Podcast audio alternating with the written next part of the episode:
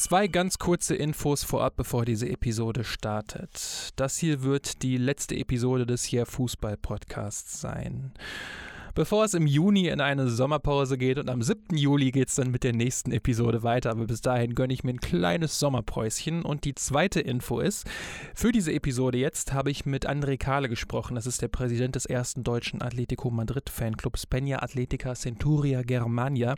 Da haben wir uns anderthalb Stunden insgesamt über Fußball und Atletico Madrid insbesondere unterhalten. Und wer das ganze Interview hören möchte, der findet das auf der Patreon-Seite. Den Link dazu findet ihr in den Show Notes. Notes. Und jetzt geht's los mit der Episode. Viel Spaß.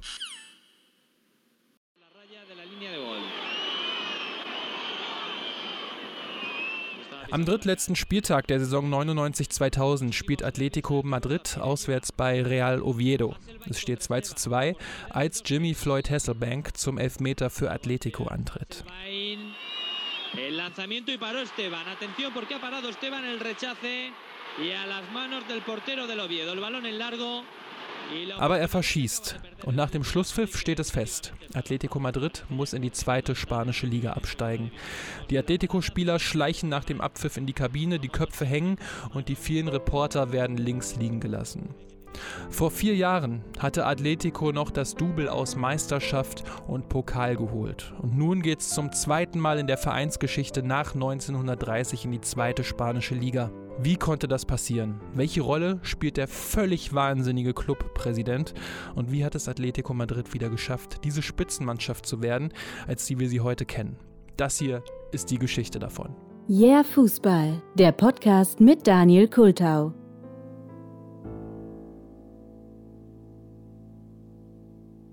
Wenn du Real Madrid-Fan bist, bist du es gewohnt zu siegen. Und du bist auch gewohnt, Titel zu gewinnen. Wenn du Atletico Madrid-Fan bist, bist du es gewohnt zu leiden, hart zu leiden. Das ist André Kahle. Ihn habe ich mir zu Hilfe geholt, denn wenn es um Atletico Madrid geht, gibt es in Deutschland wohl nur wenige, die so viel mit dem Verein erlebt haben wie er.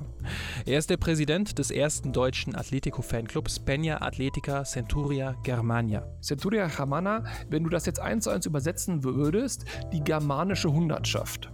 Jetzt klingt das in deutschen Ohren schwierig. Und zu Recht. Im Spanischen aber bezieht sich Centuria auf das Centenario, also sprich dieser 100-jährige Geburtstag. Hintergrund, als wir am Centenario, am 100-jährigen Geburtstag des Vereins in Madrid waren, haben wir entschieden, in einer Spontanaktion, wir gründen hier und heute den Atletico Madrid Fanclub. Und dieser 100. Geburtstag, das war im Jahr 2003, war auch der Moment, nachdem es für André Kahle kein Zurück mehr gab. Wie man halt ist als damals Anfang 20-Jähriger, man ist da ja auch relativ unbedarft, ich würde jetzt heute sagen naiv, einfach losgefahren, haben wir da im spanischen Forum auf Englisch geschrieben, hurra, wir kommen, zwei Deutsche.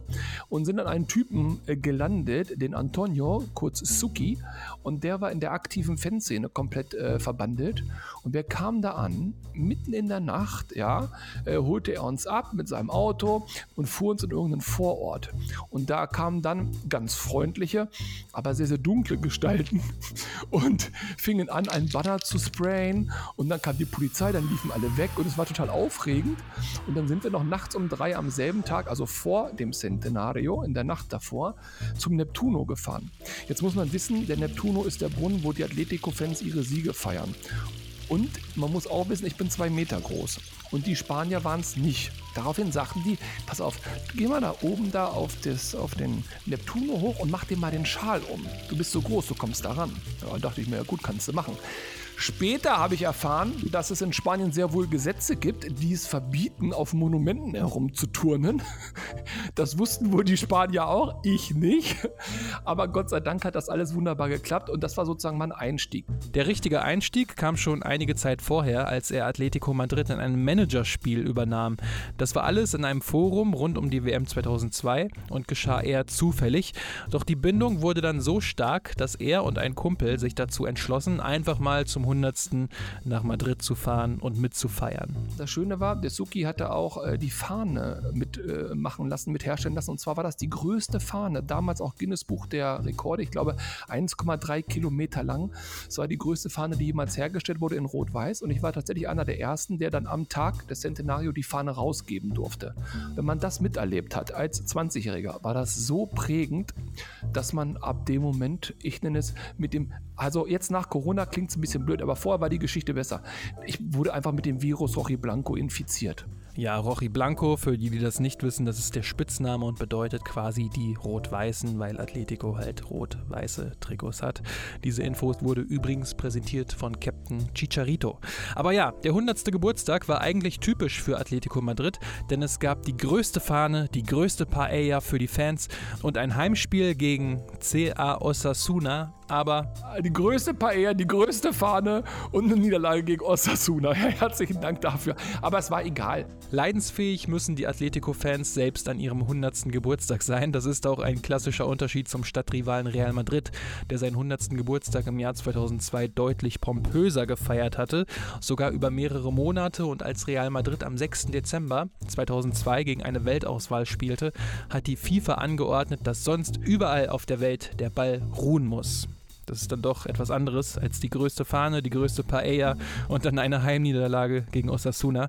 Aber beschreibt eben auch die Fans der Vereine und deren Unterschiede zueinander ziemlich gut. Real Madrid hat auch natürlich heißblütige Fans, aber die haben eben auch sehr, sehr viele, ich will nicht sagen Erfolgsfans, das klingt despektierlich, aber vielleicht Leute, die sich auch ganz gerne bei und mit Real Madrid identifizieren, um selber sich ein bisschen aufzuwerten. Atletico Madrid ist eine Arbeitermannschaft, hat Arbeiterfans, viele äh, Immigranten von früher deswegen auch zum Beispiel der Spitzname Los Indios.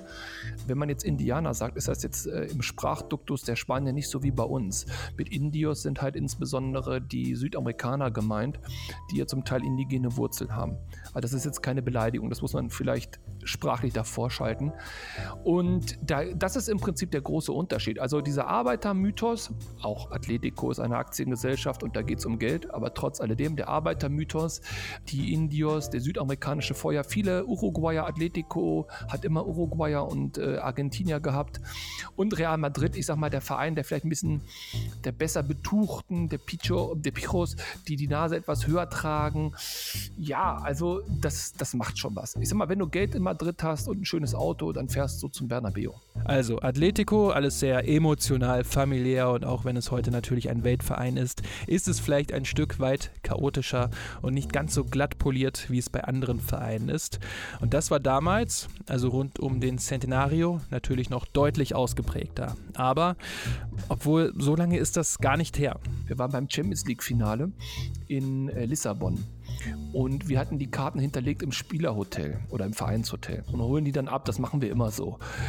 Und auf einmal kriegen wir einen Anruf, dass die Eintrittskarten geklaut worden sind. Und dann haben wir gesagt, was, die Eintrittskarten sind geklaut, Freunde, was ist da los? Die liegen doch im Hotel im Safe. Naja, wahrscheinlich hat irgendein Hotelbediensteter die glorreiche Idee gehabt, er könnte mit Champions League-Karten sich einen ganz guten Verdienst machen. Auf jeden Fall waren die Karten weg. Und tatsächlich ist der Verein dann losgegangen. Er hat behauptet, sie haben neue Karten beantragt. Als wir uns dann die Karten, die er uns dann gegeben hat, angeguckt haben, haben wir erkannt, die waren zum Teil schon zerknickt. Da standen Sachen drauf. Die haben einfach die Karten für uns wieder aufgekauft auf dem Schwarzmarkt. Und das sind also solche Sachen, wo man sich so denkt, ist ja nett, dass ihr uns wieder die Karten besorgt habt, aber Leute, Leute, Leute, Leute.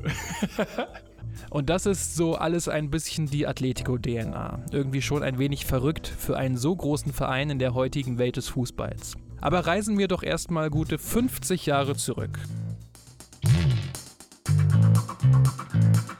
Im Jahr 1974 stand Atletico Madrid im Finale des Europapokals der Landesmeister, also quasi die Champions League gegen Bayern München. Ihr wisst bestimmt noch, Katze Schwarzenberg schießt in der 120. Minute den 1:1 Ausgleich und das Entscheidungsspiel zwei Tage später gewinnen die Bayern dann mit 4 zu 0. Riesenjubel unter den Anhängern des deutschen Fußballmeisters und für den Sieger des Pokals der Landesmeister ging es dann ja immer um den Weltpokal. Immer gegen den Sieger der Copa Libertadores, also dem Pendant aus Südamerika. Es hieß also Europa gegen Südamerika. Nur war die Bedeutung des Weltpokals auf den beiden Kontinenten ganz unterschiedlich. In Südamerika waren die Teams in der Regel heiß auf den Pokal. Sie wollten den gerne mal arroganten Europäern zeigen, dass sie eigentlich besser sind. In Europa hatte der Wettbewerb einen niedrigeren Stellenwert. Für viele Mannschaften waren die Reisen nach Südamerika zu den Auswärtsspielen, denn das Finale wurde ja im Hin- und Rückspiel ausgetragen, ziemlich lästig. Erstmal die Zeit und dann waren die südamerikanischen Teams aus Sicht der Europäer auch häufig schon übermotiviert und viel zu ruppig. Und so sagten immer wieder Landesmeister-Sieger für den Weltpokal aus Europa ab. Unter anderem auch der FC Bayern nach dem Sieg 1974 gegen Atletico Madrid. Dadurch rückte Atletico Madrid nach und musste gegen Independiente Avellaneda aus Argentinien ran.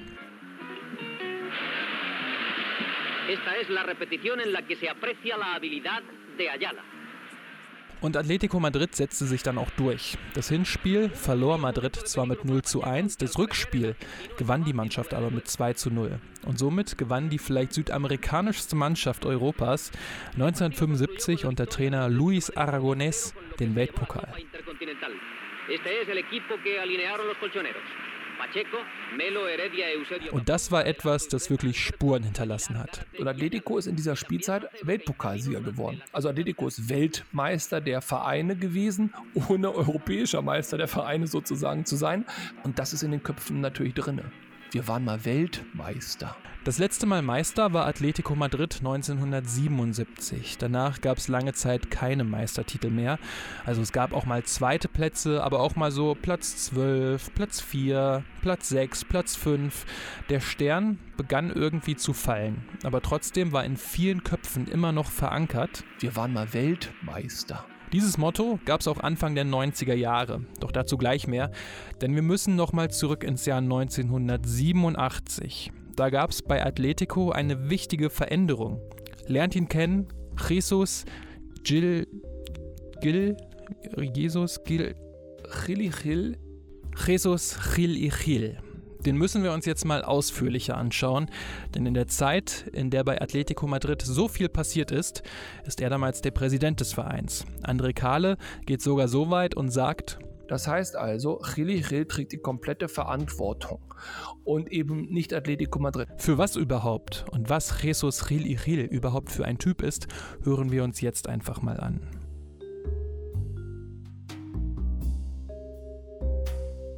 Chili Gil ist ein Spalter. Heutzutage ist das einfach. Heutzutage kennen wir solche Menschen, solche Populisten. Äh, nehmen wir mal einen Trump zum Beispiel. 50 Prozent plus minus lieben ihn, 50 Prozent hassen ihn. Also ich beziehe mich jetzt auf Chili Chill. Das ist jemand, den kann man nicht greifen. Er hat große Verdienste für den Verein und er ist mit Abstand das Schlimmste, was diesem Verein jemals passieren konnte.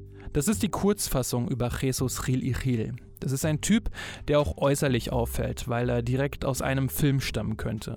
Knapp 140 Kilogramm bringt er sicherlich auf die Waage, Boxernase, sonnengebräunte Haut, hohe Stirn, die letzten Haare nach hinten gegelt. Es wirkt alles ein bisschen zu mafiös und das Hemd ist immer mindestens ein Knopf zu weit geöffnet. Die spanische Zeitung Marca hat mal einen Artikel veröffentlicht, in dem die skurrilsten Anekdoten aus dem Leben des Gil Ichil aufgelistet sind. Eine geht so. Er hat mal äh, für 300 Millionen Euro einen Flugzeugträger gekauft und dann wurde er gefragt, warum hast du das denn gemacht? Da hat er gesagt, hatte noch keinen. Oder er kam auch mal mit einem Krokodil und einer riesigen Eidechse ins Stadion, halt so an der Leine. Oder er ließ Elefanten nach dem Atletico-Double durch Madrid laufen. Oder er ritt auf seinem Lieblingspferd Imperioso wie ein Sonnenkönig durch die Innenstadt Innenstadt, die Mannschaft hinter ihm her. Oder er wurde mal vor einer Pyramide aus griechischen Joghurtbechern fotografiert und eben auch, wie er diese kaputtboxte, was fast eine diplomatische Krise zwischen Spanien und Griechenland ausgelöst hätte. Das sind alles so Geschichten, bei denen man sich fragt, ob das wirklich alles so stattgefunden hat. Aber ja, bei Chil Ichil kann man wirklich sagen. Doch, doch, doch, doch, doch, doch, doch, alles. Alles, was man über ihn liest, wo man sagt, ja, ja, komm, da ist ja so ein bisschen Übertreibung. Nein, das hat der, das hat der gemacht, das hat der so gesagt. Das ist, äh, kann man, die Zitate kann man finden. Wenn man dann noch mit äh, Spielern aus der Zeit spricht, äh, wir haben mit Mirko Votava mal ein Interview geführt, der ja auch in den 80er Jahren ein bisschen Badedeko war, der übrigens auch sehr positiv über Chili Chill spricht. Aber wenn der da auch Anekdoten erzählt, was da passiert ist, also, nee, also, nee. Also es war so ein wenig die Wiederauferstehung des Feudalismus, die mit Chil Ichil Einzug gehalten hat. Und das klingt jetzt auch irgendwie alles ganz witzig, finde ich. Also die Anekdoten, aber... Jürgen Klinsmann sollte mal zu Atletico kommen und den hat er abgelehnt und er hat äh, ihn abgelehnt mit dem Satz, ich übersetze den jetzt mal, ich habe gehört, dass er Öl verliert. Und das ist eine Redewendung, die ist jetzt ein bisschen in die Jahre gekommen, aber die gibt es in Spanien. Und letztendlich ist das die Andeutung, dass jemand homosexuell ist. Warum erzähle ich das? Jesus Gil ist ein homophober, rassistischer Sack gewesen. Ja, natürlich ist das so ein, so ein, so ein, so ein, Baulöwe, so ein Magnat. Es gibt auch Fotos von ihm im Pool mit irgendwelchen leicht bekleideten jungen Damen und so. Das, ist, das passt in diese Zeit von damals. Trotzdem ist es damals, aber insbesondere auch heute zu verurteilen. Also wenn er vor laufenden Kameras der Schiedsrichter als Schwuchteln bezeichnet hat oder wenn er da Mannschaften von Ajax Amsterdam als FC Kongo äh, äh, benannt hat, weil da halt dunkelhäutige Spieler gespielt haben, davon muss man sich da äh, komplett ja, frei machen. Also egal, was man über ihn sagt, das muss man immer im Hinterkopf haben. Das war kein netter Mensch. Ja? Und so einen will man nicht im Verein haben und schon gar nicht in einem Verein, der auch gewisse Werte verkörpert. Nur Atletico konnte sich gegen ihn eben auch nicht wehren. Und äh, es gibt da keine Demokratie. Also er hat dann natürlich die Demokratie abgeschafft mit 94,5 Prozent der Anteile. Da gab es dann auch keine Wahlen mehr und gar nichts. Wie kam Gil Iril überhaupt zu Atletico? 1987 ist der damalige Präsident Vicente Calderón gestorben. Der war mit einer kurzen Pause seit 1964 Präsident und nach seinem Tod ging es natürlich um den Neuanfang. Die Lage sah damals bei Atletico so aus, dass der Verein zehn Jahre kein spanischer Meister mehr war und irgendwie nur noch so vor sich her dümpelte. Und da kam dann so ein sogenannter Self-Made Man gerade recht, denn Gil Iril hatte als Baulöwe in der spanischen Küstenstadt Marbella Millionen verdient. Gil Iril ist äh, jemand, der in Marbella als, ja, wie soll man sagen, ich würde das jetzt mafiös nennen, wenn das äh, juristisch äh, problematisch wird, dann würde ich das vielleicht ein bisschen anders sagen. Aber tatsächlich ist das jemand, äh, der hat viel mit Immobilien gehandelt, war so ein Baulöwe und da ging es auch ah, mit schwarzen Kassen und im Kassenbuch B und dann haben die Grundstücke neu bewertet und musste dafür auch ins Gefängnis. Und also es ist wirklich eine ganz, ganz schwierige Geschichte. Er war auch Bürgermeister von Marbella und hat da Gelder, ich sag mal, ja, vielleicht nicht ganz so verwendet, wie man sich das gewünscht hätte. Und wie gesagt, ich verharmlose jetzt hier sprachlich wirklich sehr. Es war ein ganz, ganz schwieriger äh, Fall. Zum Beispiel 1969, da ist eine Festhalle in Los Angeles, die Gil Ichils Unternehmen gebaut hatte, zusammen zusammengestürzt. 58 Menschen sind dabei gestorben und wegen fahrlässiger Tötung musste Gil Iril für fünf Jahre ins Gefängnis. Er saß aber nur für anderthalb Jahre und wurde dann vom diktatorischen Franco-Regime in Spanien begnadigt. Vielleicht war Atletico daher auch so ein wenig die Möglichkeit, sein Image wieder aufzupolieren. Aber das weiß wohl nur er selbst, warum er sich für Atletico entschieden hat damals war das halt auch die Möglichkeit, immer wieder im Gerede, immer wieder halt im Fernsehen zu sein. Also nochmal, die Social Media Kanäle und so, das gab es ja alles gar nicht. Das heißt, als jemand, der sich selber gerne reden hört und sich gerne selber im Fernsehen sieht oder Zeitungsartikel über sich gerne sieht, hatte halt nicht viele Möglichkeiten. Als Bauunternehmer hatte er wenig positive Nachrichten. Atletico war ein großer Name und war der Verein, der damals halt zum Verkauf stand. Also der FC Barcelona zum Beispiel ist ja ein, ein mitgliedergeführter Verein, auch heute noch. Da gab es halt keine Möglichkeit für ihn, Real Madrid sowieso gleich gar nicht.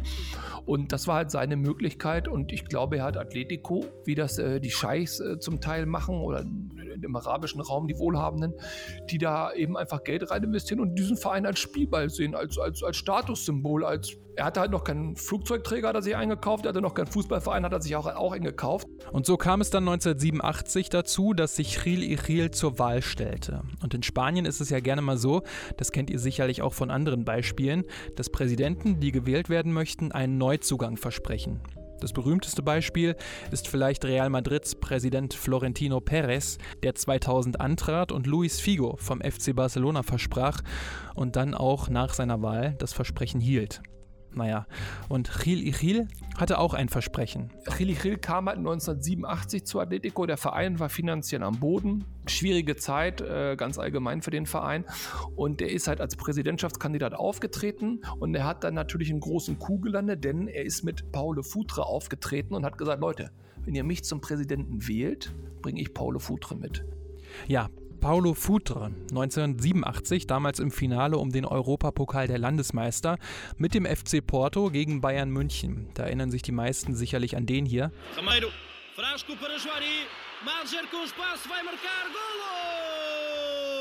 Das Hackentor von Raba Majer, aber neben Majer spielte damals Paulo Futre und das war ein geniales Sturmduo und dieser Futre sollte nun zu Atletico Madrid kommen. Dafür hatte sich Gil Ichil eingesetzt und vor seiner Wahl hatte Gil Ichil Futre dann abgeholt und ist mit ihm in einen Madrider Nachtclub gefahren. Gil Ichil ist dann mit Futre, der damals übrigens noch nicht für Atletico spielte, auf die Bühne gegangen und hat nochmal gesagt, wenn ihr mich wählt, dann kommt Paulo Futre zu uns. Ja, das hat geklappt mit überwältigender Mehrheit und ab diesem Moment gehörte ihm der Verein theoretisch und wenig später dann auch praktisch. Am 31. Juni 1992 hat er halt für 2 Milliarden Peseten damals 94,5 Prozent der Anteile von Atletico gekauft. Und dann wissen wir halt, warum er für Atletico, ob wir das dann wollten oder nicht, so wichtig war. Gut, er hat die Summe nie überwiesen, und äh, weil er dann verstorben ist, konnte er auch nicht in den Knast gehen. Aber auch das gehört dann eben dazu. Das lief dann ganz vereinfacht gesagt so ab, dass er diese 94,5% der Anteile über Bürgschaften finanzierte und die flossen aber direkt wieder zurück an ihn. Und damit war er dann auch Alleinherrscher. Und um mal eine Zahl zu nennen, damit ihr einen Eindruck bekommt, wie er geherrscht hat, vom Amtsantritt von Jesus Gil Ichil 1987 bis zu seinem Ende im Mai 2003 hatte Atletico 35 Trainer. Das sind mehr als zwei pro Jahr. Chili Chili ist halt ein sehr expulsiver Typ gewesen. Das heißt also, wenn es gut lief, hat er mit Sicherheit für sehr viel gute Laune gesorgt.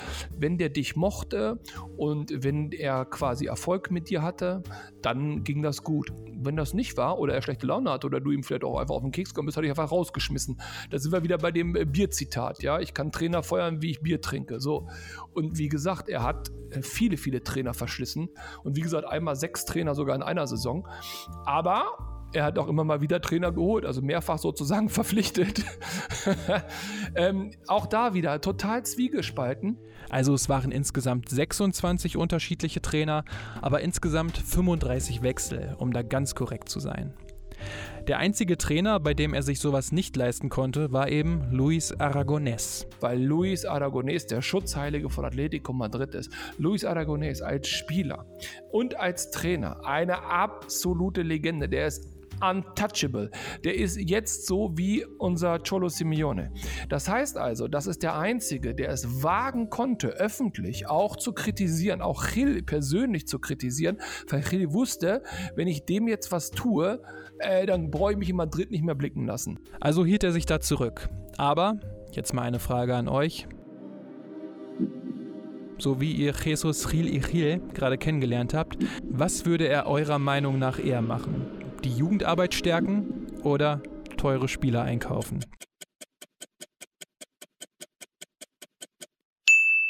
Er hatte damals die Jugendabteilung geschlossen. Da wird ja immer so ein bisschen die Geschichte von Raúl erzählt. Große Schalker-Legende. Ich weiß nicht, irgendwo hat er noch gespielt, aber ich erinnere mich auch nicht so ganz.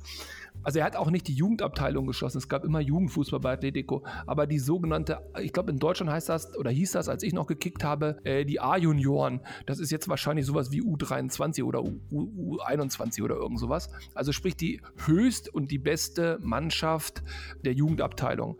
Ähm, das wäre jetzt Atletico B. So, auf jeden Fall, diese Mannschaft hat er geschlossen und die Spieler, weil er da keinen gesehen hat, der da ich sag mal, irgendwie äh, den Sprung in die erste Mannschaft schafft, hat er diese Spieler gehen lassen und unter anderem einer von diesen Spielern war Raúl, der danach eine Weltkarriere bei Real Madrid gemacht hat und zu einer absoluten Ikone, absoluten Legende geworden ist, aber dem sein Vater das auch, glaube ich, nie verziehen hat, dass er für Real gespielt hat. Raúls Vater war nämlich großer Atletico-Fan, das sollte man dazu sagen.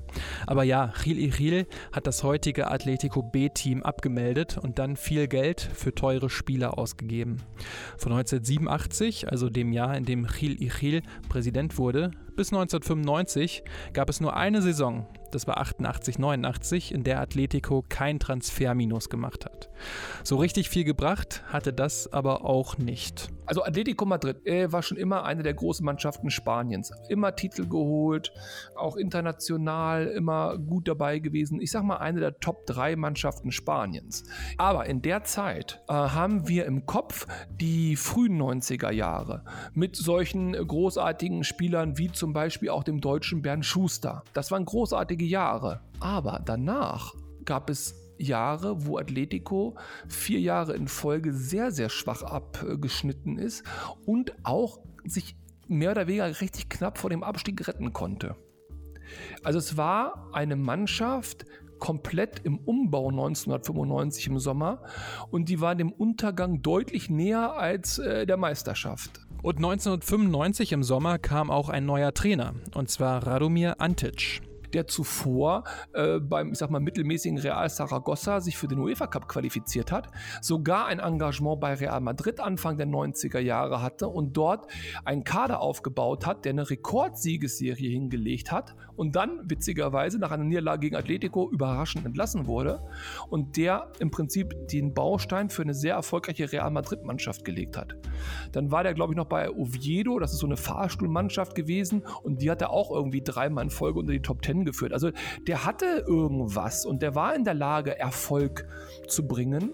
Trainer Radomir Antic hatte dann erstmal drei Säulen, auf denen er aufbauen konnte. Und da hatte er Spieler wie ein Cholo Simeone, ein äh, Caminero und einen Francisco Narvaez, den kennt ihr als Kiko oder wir als Kiko.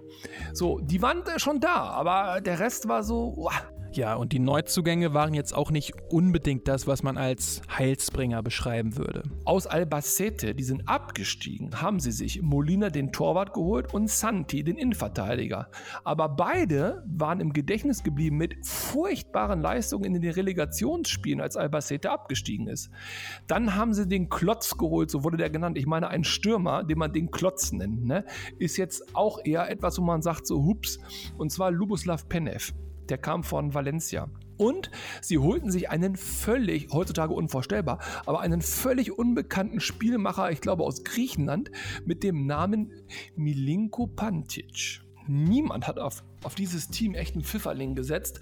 Und auf einmal haben die aber relativ überzeugend in der Vorbereitung gespielt. Dann haben alle gesagt, aber wenn die Liga beginnt, haben die keine Chance.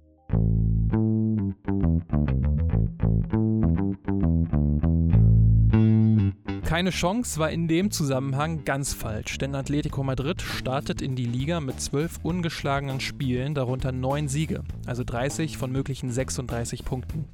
Erst am 13. Spieltag gab es dann eine 0 zu 1 Niederlage gegen Real Madrid, aber schon einen Spieltag später hat sich Atletico die Tabellenführung zurückerobert und am 16. Spieltag gab es dann das Duell gegen den FC Barcelona, die damals Zweiter waren, also Topspiel ser homenajeado hace algunas semanas en San Sebastián. Lo es también hoy aquí en la capital de España, recibido la insignia de oro y brillantes. Flutlicht, ausverkauftes Vicente Calderón und schon in der dritten Minute das 1 zu 0 durch den Klotz. Ljuboslav, kurz Lubo Penev. Su octavo gol en la liga, Penev, Gol! Gol! Und knappe zehn Minuten später schießt Penev dann auch das 2 zu 0. Penev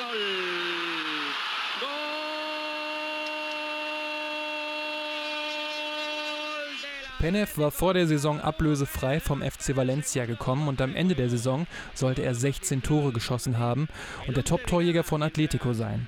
Auch im Duell gegen den FC Barcelona zeigte sich damals die Handschrift von Antic, denn er hatte eine ganz klare erste Elf war im Prinzip immer gleich. Molina im Tor, Geli, Sorosabal, Santi, Tono, Vizcaino, Simeone, Pantic, Caminero, Penev und Kiko. Und die haben im Prinzip immer gespielt. Das war ein Mantra. Die haben wirklich immer gespielt. Ja? Doppelbelastung und so rotieren, das gab es da einfach gar nicht. Und das große Motto damals war La mejor defensa und buen ataque. Also die beste Defensive und eine, ein guter Angriff. Das 3 zu 0 hat dann Caminero in der 81. Minute geschossen.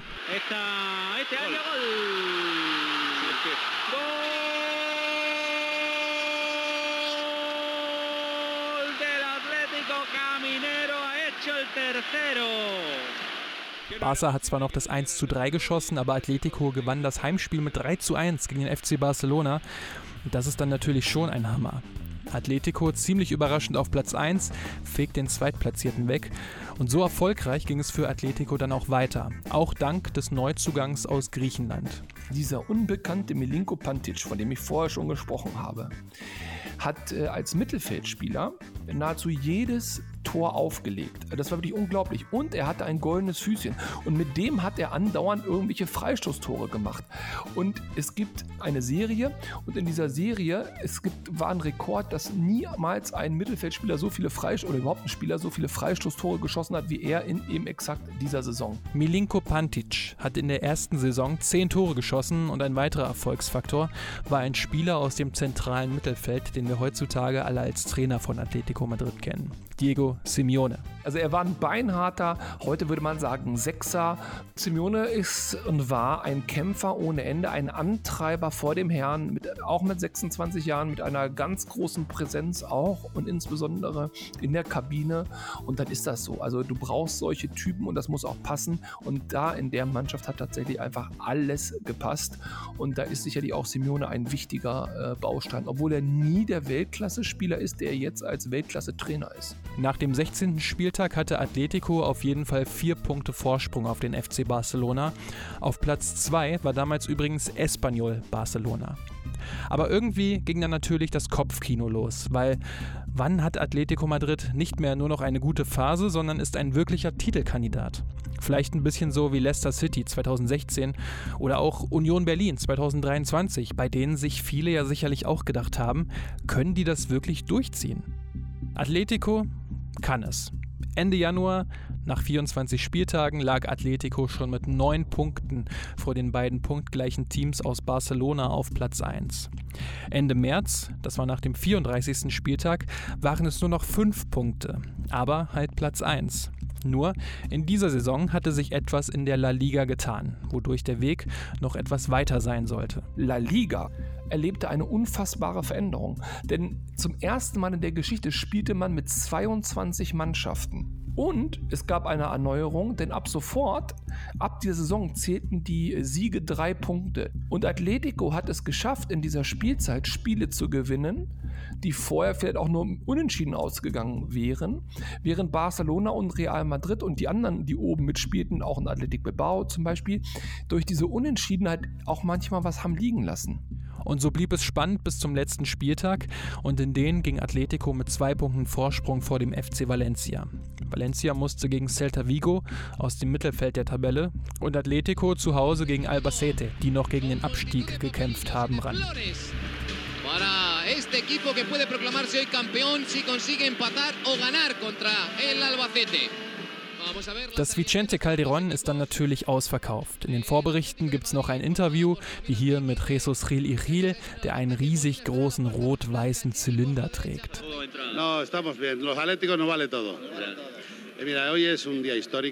Dann geht das Spiel los und in der 13. Minute gibt es dann einen Freistoß. Den flankt natürlich Milinko Pantic.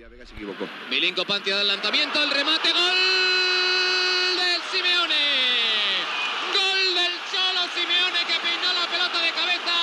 Und dann köpft ihn Diego Simeone zur 1 zu 0 Führung ins Tor.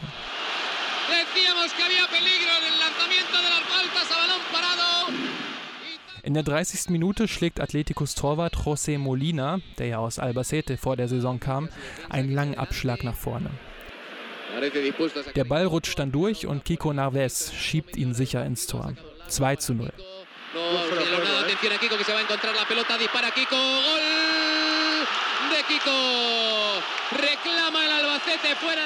Während Jesus Gil Ichil nach dem ersten Tor noch relativ vorsichtig war, platzt es nun aus ihm heraus und diese riesig große Gestalt steht auf und jubelt auf der Tribüne heftig mit. So steht es dann bis zur 91. Minute und da fliegt das Stadion dann aufgrund der Stimmung fast schon in die Luft. Alle sehnen sich den Abpfiff herbei, damit sie endlich feiern können. Und dann pfeift der Schiedsrichter auch ab und Atletico Madrid gewinnt zum ersten Mal nach 19 Jahren wieder die spanische Meisterschaft. Ya no hay juego, ya no hay partido, pero sí hay campeón. El campeón, el doblete es del Atlético de Madrid, Juan Carlos Nieto. Pues Conrado, mira. Pyros auf den Rängen, Reporter, die Trainer, Spieler und Chil Ichil interviewen wollen. Die Spieler rennen mit Fahnen über den Platz. Es ist wirklich eine riesig große wilde Party im Calderón und auch auf den Straßen in Madrid.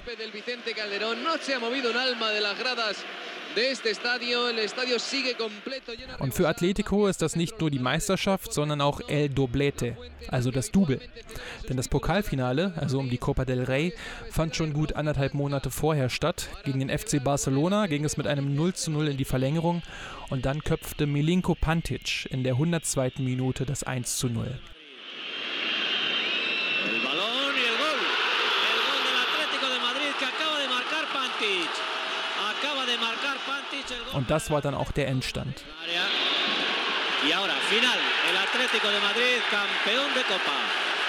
Also Atletico Madrid gewann 1996 die Copa del Rey und die spanische Meisterschaft und damit war Atletico wieder auf der ganz großen Bühne zurück. Das feiern dann natürlich auch Zehntausende Menschen auf den Madrider Straßen.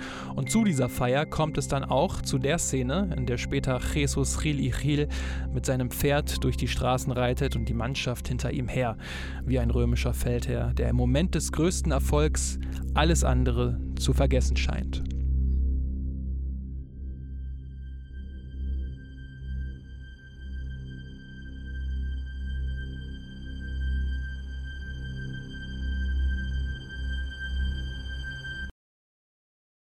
Anfang der 90er Jahre sah das noch ganz gut aus. Ja, dann wurde es immer schlechter und die sind fast abgestiegen. Also in vier Jahren immer unten drin rumgekrebst, schlechte Saisons gespielt, fast abgestiegen und auf einmal aus dem Nichts kommt so eine Meisterschaft. Das wurde gefeiert, weil alle glauben, das große Atletico ist zurück. Dann ging auch immer die Champions League los, äh, international spielen, Champions League Fußball, Geld verdienen, große Leute holen, große Stars holen. Und das hat natürlich überhaupt nicht geklappt. In der Saison 1996-97 spielt Atletico Madrid dann das erste Mal in der Champions League. Da kommt die Mannschaft dann auch bis ins Viertelfinale und scheitert da in der Verlängerung an Ajax Amsterdam. Vor der Saison geht aber Top-Torjäger Lubo Penev und in den folgenden Saisons kommen gerade für die Zeit extrem teure Spieler. Atletico hatte in den Jahren zuvor vielleicht mal 2, 3 Millionen Euro für einen Spieler auf den Tisch gelegt. Aber nun kam zum Beispiel Christian Vieri für 17,5 Millionen, Rade Bogdanovic für 17,4 Millionen, Jimmy Floyd Hasselbank 16,7 Millionen, Juninho Paulista knappe 14 Millionen, Juan Carlos Valeron 9 Millionen. Man hat sich äh, komplett überschätzt. Man hat viel zu viel Geld bezahlt für Spieler, die nicht die Qualität hatten. Es gab Spieler, die haben einfach dann nicht funktioniert. Und dann hast du einen Jesus Gil, der natürlich auch nicht die Zeit den Leuten gegeben hat, dass sie sozusagen ja auch mal so durch ein kleines Tal gehen können. Ja, da kam sofort der mediale Druck und dann hat er halt den Trainer rausgebombt. Und ja, dann ging es halt mehr und mehr wieder den Berg ab, bis halt äh, zur Saison wo es dann nicht nur den Berg abging, sondern wo wir ins Inferno, in die Hölle mussten. Und der Weg in die Hölle war geprägt von Unruhen auf der Trainerbank. Radomir Antic, das war ja der Double-Trainer, der musste nach der Saison 97-98 gehen. Die Saison hatte Atletico auf Platz 5 beendet. Dann kam Arrigo Sacchi, der hat bis Mitte Februar 99 durchgehalten. Dann kam für einen knappen Monat Carlos Sanchez Aguilar, der hatte die zweite Mannschaft trainiert. Und Ende März war dann wieder Radomir Antic, also der Double-Trainer da. Und aus irgendwelchen Gründen beendete Atletico diese Saison nur auf Rang 13. Und das war Gil Ichil zu wenig, weshalb Antic nach 98 Tagen, also zum Saisonende, wieder gehen musste. Zur gleichen Zeit haben die spanischen Behörden allerdings auch gegen Jesus Gil Ichil selbst ermittelt. Der war damals noch zeitgleich Bürgermeister in Marbella und soll in dieser Zeit knapp 27 Millionen Euro an Steuern veruntreut haben. Also der Boss hatte auch andere Dinge im Kopf und das war dann einfach ein absolutes Chaos. Ein Zwangsverwalter musste bei Atletico sogar eingesetzt werden. Und mit diesem Chaos ging es dann in die Saison 99-2000 mit dem neuen Trainer Claudio Ranieri. Aber es gab einen äh, Trainer, Rainieri, der überhaupt nicht funktioniert hat in Madrid. Der hat dann später auch hingeschmissen und hat gesagt, ich kann mich nicht motivieren, ich kann die Mannschaft nicht motivieren, dann brauche ich auch nicht sein. Ja, also das hat vorne bis hinten nicht gepasst. Ja, Ranieri hatte tatsächlich gesagt, das ist so ein Chaos hier, ich kann mich nicht motivieren, zur Arbeit zu gehen, wie soll ich da denn die Spieler motivieren können? Das war im März 2000. Da lag Atletico Madrid auf Rang 17. Das war der erste Nicht-Abstiegsplatz. Und für ihn kam natürlich wieder Radomir Antic. Zum inzwischen dritten Mal in fünf Jahren war Radomir Antic damals Atletico-Trainer. Aber unter Radomir Antic wurde es auch nicht besser. Aber irgendwie wurde die Bedrohung eines möglichen Abstiegs auch nicht so ganz ernst genommen. Das große Problem ist nur, du glaubst immer noch, du bist das große Atletico und dir kann sowas wie ein Abstieg nicht passieren. Die anderen Mannschaften, aber die alle unten drin stehen, die wissen, verdammte Mist, wir könnten absteigen, wir geben jetzt hier alles. Und das macht dann eben den Unterschied aus. In den letzten sechs Saisonspielen hat Atletico beispielsweise nur sechs Punkte geholt. Andere Teams aus dem Keller, wie Real Oviedo, haben zum Beispiel in dieser Zeit elf Punkte geholt. Aber davor war Atletico halt auf die Abstiegsränge abgerutscht. Anfang Mai gab es dann am drittletzten Spieltag das Abstiegsduell gegen Real Oviedo.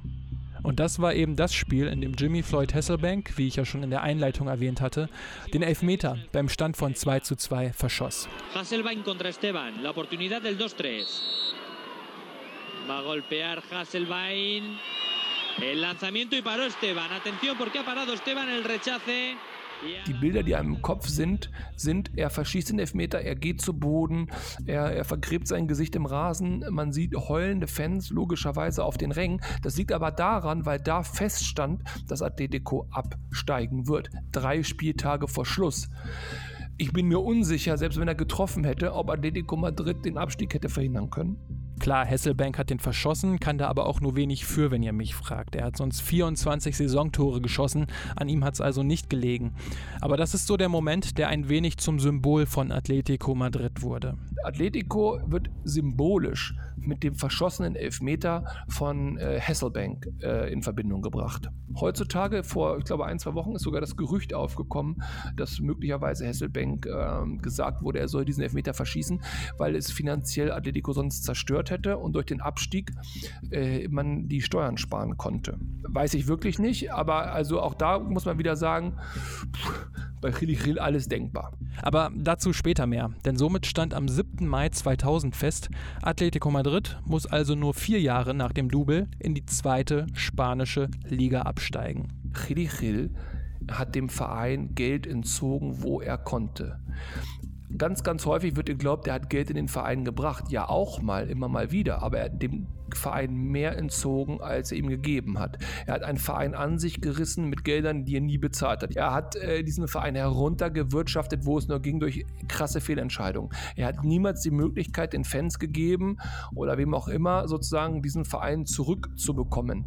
Das heißt also, Chili Gil trägt die komplette Verantwortung und eben nicht Atletico Madrid. Atletico Madrid ist nicht Chili Gil, Gil ist nicht Atletico Madrid, er ist nur ein Teil davon, eben zu dieser Zeit. Und das möchte ich ganz klar trennen. Also, dass es nicht heißt Atletico, ja, sondern Gil, der hat das zu verantworten.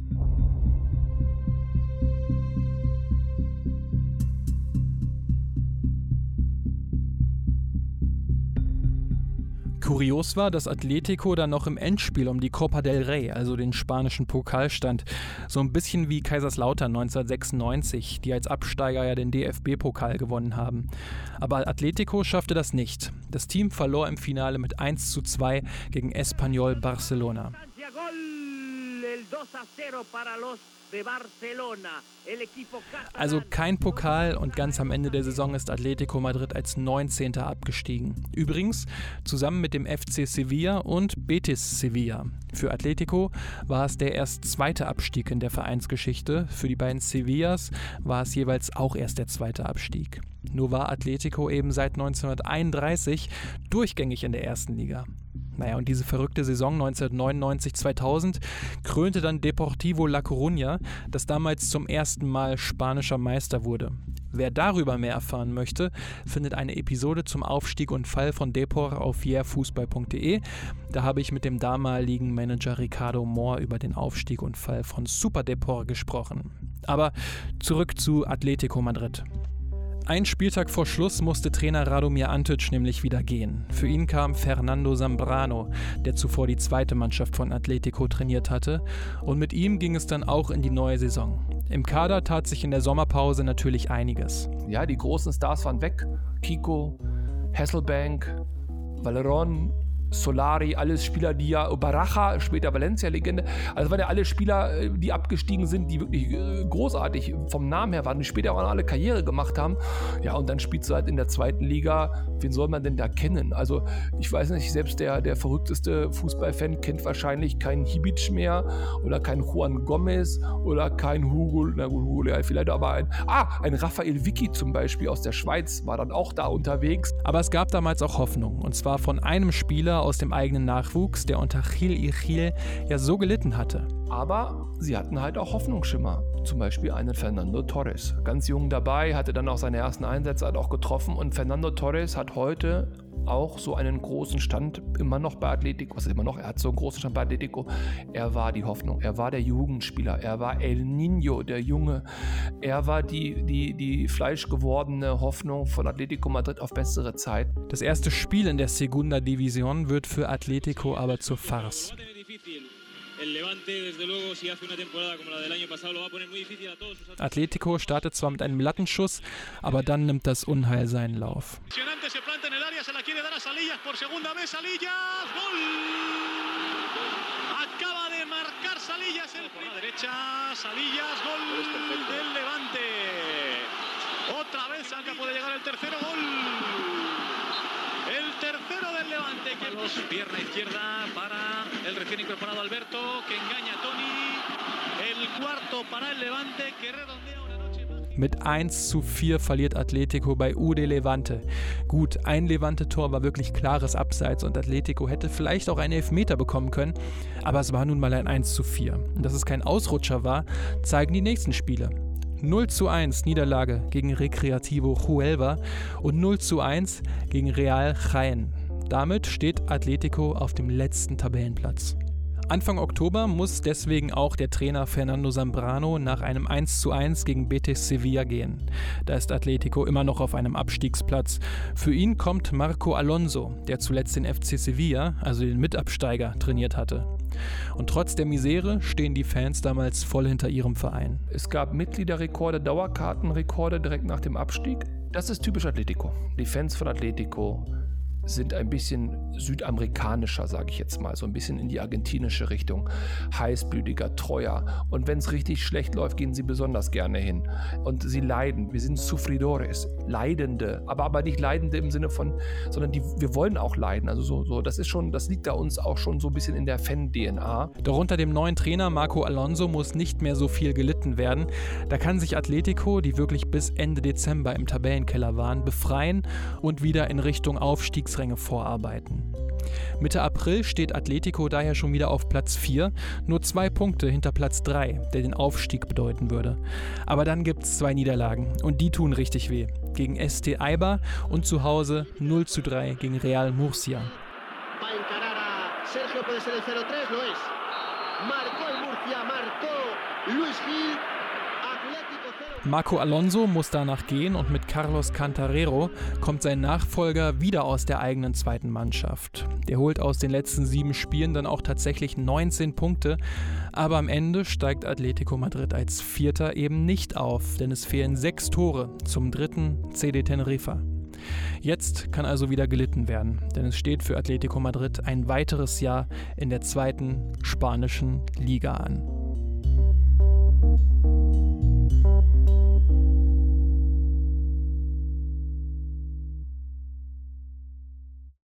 Aber im Sommer, da gab es Hoffnung. Denn natürlich gab es einen neuen Trainer und das war eben nicht irgendein Trainer. Das war die Atletico-Legende Luis Aragonés, unter dem Atletico ja 1975 den Weltpokal gewonnen hatte. Und mit Aragonés kam auch ein neuer Sportdirektor. Nach der ersten Saison kam er wieder zurück und er hatte mit Paulo Futre einen Sportdirektor, nenne ich das jetzt mal. Und alleine diese beiden Namen, Futre, Aragonés, obwohl die gar nicht auf dem Platz standen, hat halt für Hoffnung gesorgt. Und wie es halt dann so ist, dann passten halt ein paar Sachen. Hat äh, die Punkte dann halt geholt und dann läuft eben so eine Geschichte. Ja, und die Geschichte läuft dann eigentlich recht unspektakulär. An 37 von 42 Spieltagen steht Atletico Madrid an der Tabellenspitze und gibt die Führung ab dem 10. Spieltag dann auch überhaupt nicht mehr ab. Aber es passt dann eben ein wenig zu Atletico, dass die Aufstiegsfeier im pickepackevollen Vicente Calderon verschoben werden musste, weil es nur ein 3 zu 3 gegen den Tabellenletzten aus Tarragona gab. Dafür gewinnt Atletico dann eine Woche später bei Real Oviedo, wodurch Atletico wieder in die erste spanische Liga zurückkehrt.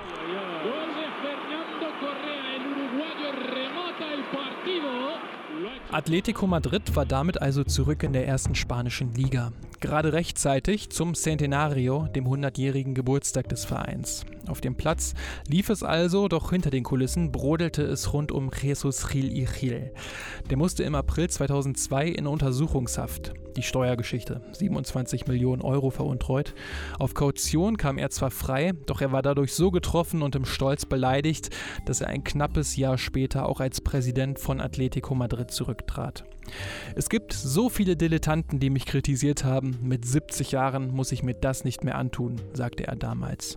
Und im Mai 2004 erlitt er dann plötzlich einen Hirnschlag, musste künstlich beatmet werden und starb wenig später an den Folgen des Hirnschlags. Buenas noches. Buenas noches. Con, con el fallecimiento de, de, Jesús Gil, el fútbol español y por supuesto el Atlético de Madrid se despiden hoy pues, de uno de los hombres de los Nachrichtensender berichten damals natürlich darüber. Immer wieder heißt es damals, dass eine schillernde Figur des spanischen Fußballs gestorben ist.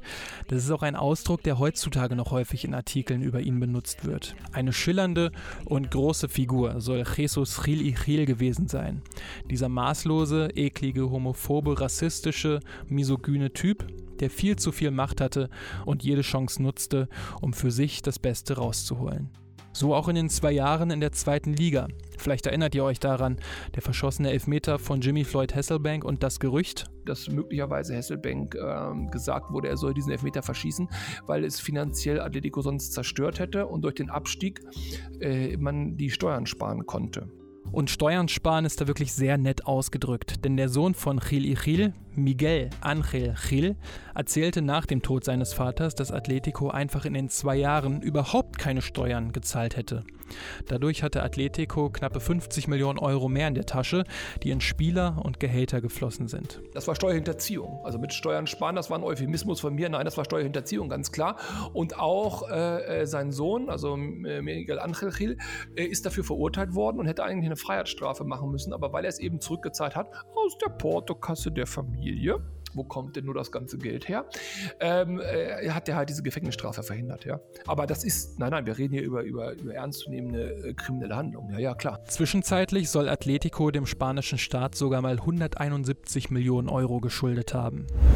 Nach dem Tod von Gil Gil hatte Atletico zwar einen riesigen Schuldenberg von teilweise bis zu einer halbe Milliarde Euro, aber war wenigstens wieder in ruhigen Fahrwassern, also ruhig, was die Tabellenplatzierungen anging. Als Aufsteiger ist es natürlich erstmal wichtig, auch wenn du dich etabliert fühlst, aber die Liga zu halten. Tatsächlich lief das auch eigentlich ganz gut, äh, sind irgendwo im Mittelfeld der, der Liga eingetrudelt, irgendwo Platz 11 oder so. In der Saison darauf sind wir Siebter geworden. Und das Siebter zu werden war ein riesengroßes Problem. Warum? Weil auf einmal natürlich wieder der Gedanke Europapokal da war. Ab dieser Spielzeit ging es nur noch darum, wir wollen einen Europapokal. Das hat dann natürlich auch den einen oder anderen Trainer vielleicht seinen Job gekostet. Und so pendelten wir dann immer weiter. Darauf die Saison Platz 10. Darauf die Saison Platz 10. Ich will damit sagen, es war überhaupt nicht ersichtlich, dass es da irgendwie nach oben ginge. Aber dann kam die Saison 2007-2008. Da ist Atletico am Ende der Saison Vierter geworden. Das war damals ein Team mit Spielern wie Sergio Aguero, Diego Forlan, Maxi Rodriguez, Raúl Garcia, Maniche, Thiago Motta, Luis Perea und Co. In der Spielzeit 2007-2008 ist man Vierter geworden. Und dieser vierte Platz, der berechtigte eben im Europapokal mitzuspielen. Und das war die große Kehrtwende. 2007, da war noch kein Simeone da, aber 2007, 2008 war die große Kehrtwende, man war wieder in Europa. Und das führte natürlich dann dazu, dass man überhaupt die Chance bekam, die äh, Europa League zu gewinnen. In Hamburg. Aguero gets there first, holds it up tight. Hughes concerned here because Aguero looks to play it in and Fulham! It's a deflection! It's heartbreak for Fulham! And it had to be him, didn't it? Diego Forlan has broken English hearts again and might just have won it for Atletico Madrid. Denn 2010 war Atletico Madrid dann auch international zurück und gewann in Hamburg gegen den FC Fulham die Europa League. Das war der erste europäische Titel seit dem Weltpokalsieg 1975 und das war nach der langen Leidenszeit natürlich eine riesige Genugtuung für alle Atletico-Fans. In der Liga war Atletico aber weit davon entfernt, ganz oben anzugreifen. Unter dem Trainer Quique Sanchez Flores gab es einen neunten Platz, einen fünften und dann lief es in der Hinrunde der Saison 11-12 unter seinem Nachfolger Gregorio Manzano so schlecht, dass der Verein reagierte. Und dann ist Atletico Madrid, hatte eine bescheidene Hinrunde gespielt und wurde dann im Winter, es müsste im Dezember gewesen sein, so kurz vor Weihnachten, das war ein Weihnachtsgeschenk, äh, haben sie den Move gemacht, wie es alle verzweifelten Vereine tun, die nicht wissen, wo soll es jetzt hingehen, rauf, runter, links, rechts. Sie holen irgendeine alte Clublegende, damit die Fans äh, denken, jetzt wird was. Und sie haben Simeone geholt. Diego Simeone, El Cholo, ein Spitznamen, den er 1985 vom argentinischen Trainer Victorio Spinetto bekommen hatte. Und El Cholo war ja auch schon in der Double-Saison einer der tragenden Stützen für Atletico.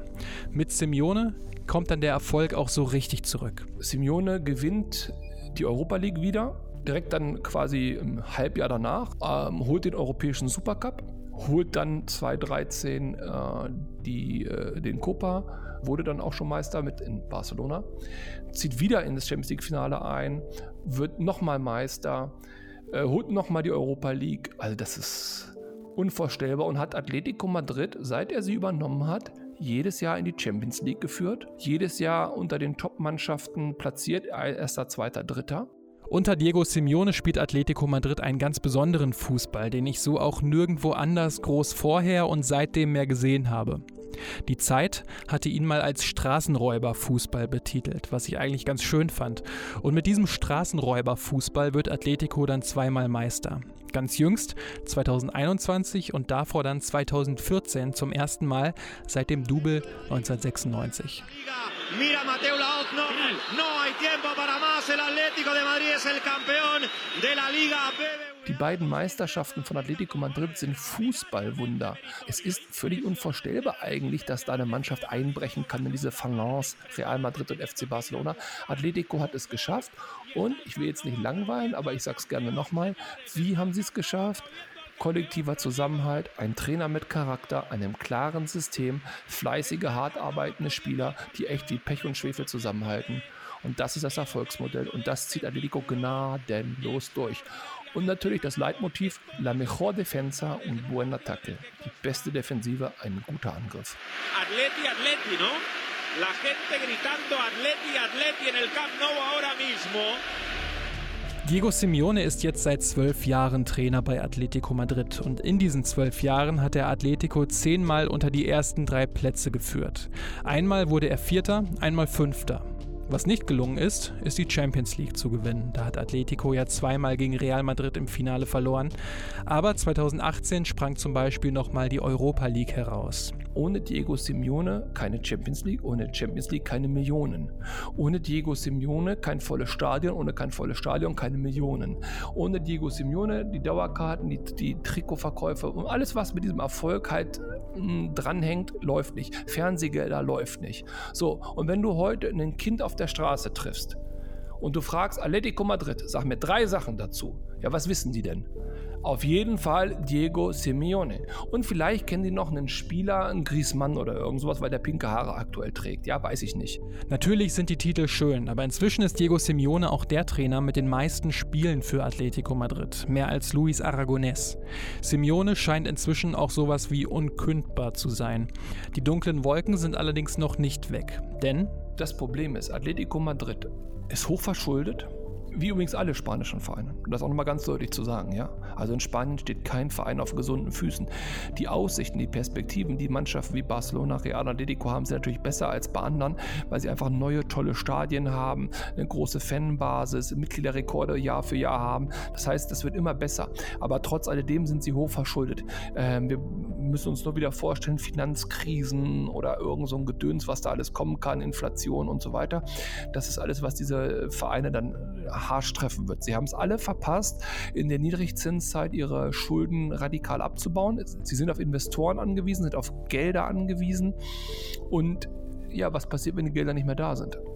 Und dann sind wir genau wieder bei dem, ich bin kein Pessimist oder so, aber da sind wir genau bei dem Fehlentscheidungen, Missmanagement und auf einmal bist du in so einem Strudel nach unten und merkst es nicht. Atletico ist also quasi auf die Champions League Millionen angewiesen, um den Schuldenberg abzubauen. Denn ohne wird es richtig schwer. Ich bin mir aber sicher, für den Fall, dass Diego Simeone den Verein verlassen muss, wird es dunkle Jahre geben. Ich kann mir nicht vorstellen, dass äh, Atletico so stabil ist wie ein Barcelona, ein äh, Real Madrid, das, das sehe ich überhaupt nicht. Und deswegen müssen wir jetzt jede Minute genießen, gut arbeiten und versuchen weiter immer Champions League, Champions League, Champions League, Champions League zu spielen, weil da ist das große Geld. Irgendwie muss dieser Schuldenabbau vorangetrieben werden, obwohl das natürlich schwierig ist, weil alles, was in Abbau geht, kann nicht in Spieler gesetzt werden. Ja, aber es ist halt so. Atletico kann keine Spieler kaufen, ohne dass die Spieler verkaufen. Atletico kann keine Spieler äh, Verträge geben, solange nicht Gehälter eingespart werden. Und somit bleibt es weiterhin ein fragiles Gebilde. Denn klar, wir kennen Atletico Madrid heute als spanische und auch europäische Spitzenmannschaft. Seit der Saison 13-14 spielt Atletico jedes Jahr in der Champions League und ist somit da vor Ort, wo es die großen Gelder abzusahnen gibt. Doch was passiert wirklich mal, wenn Atleti die Plätze nicht erreichen sollte oder Diego Simeone Lust darauf hat, argentinischer Nationaltrainer zu werden? Die Fans von Atleti dürften auf jeden Fall darauf vorbereitet sein, denn turbulenter als die Achterbahnfahrt der vergangenen 30 Jahre kann es eigentlich nicht werden. Obwohl, so ganz kann man das bei Atletico Madrid eigentlich nicht ausschließen.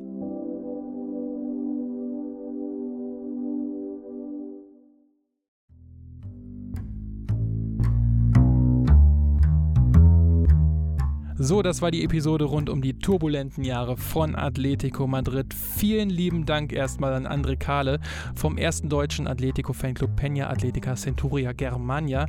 Das waren wirklich interessante Einblicke und hat äh, super Spaß gemacht, darüber zu quatschen. Schaut gerne mal auf der Seite des Fanclubs vorbei.